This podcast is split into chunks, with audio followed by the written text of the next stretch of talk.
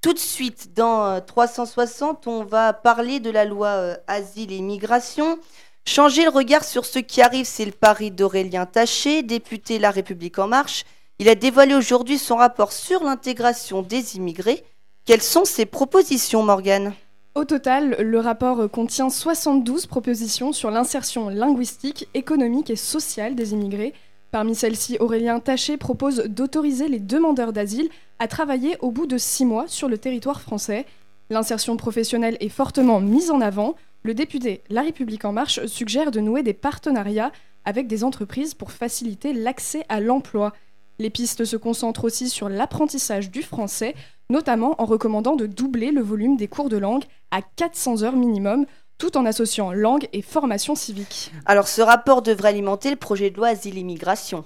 En effet, Valentin, euh, il arrive juste après la polémique sur cette loi. Ces propositions permettraient d'abord euh, permettrait d'apporter un volet humaniste au projet, jugé répressif par les politiques de gauche et les associations d'accueil de migrants. Alors, quelles propositions font débat dans cette loi?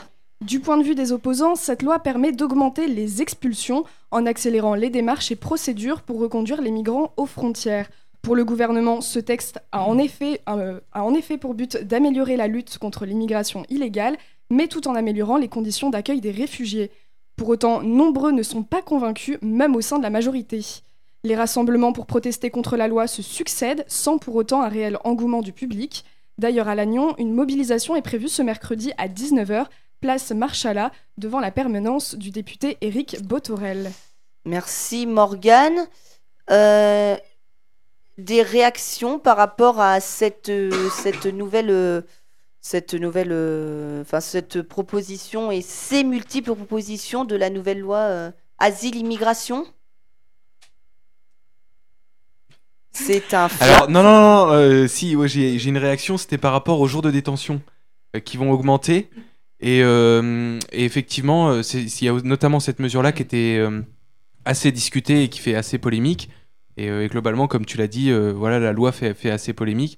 Après, est-ce que c'est vraiment définitif ou ça a été voté là? Alors en fait, il y a juste une partie qui a été votée, c'est la partie sur euh, la détention euh, Ah, des demandeurs, euh, enfin non, des, des dublinés, Mm. excusez-moi. Mais euh, l'autre reste de la loi n'est pas encore votée et elle passera au Conseil des ministres mercredi. D'accord. Ah oui. Euh, Après, c'est un sujet délicat. Enfin, c'est vrai que pour débattre. c'est ça. Juste, juste, L'objectivité des a- journalistes. Exact- juste peut-être. Morgane, est-ce qu'on peut rappeler ce que c'est que les dublinés, peut-être pour ceux qui. Alors Ouais. les, les dublinés, c'est les personnes qui ont demandé le droit d'asile et qui ont été refusées. Donc elles sont censées retourner sur leur territoire. Et, c'est euh, quand ils restent encore en France, c'est ça? C'est quand ils Alors, sont toujours en dublinés, France C'est ceux qui sont toujours en France, Mhm. mais qui ont, euh, Qui qui sont n'ont pas totalement d'asile et qui illégaux, n'ont pas le droit du tout. Donc c'est une situation totalement illégale.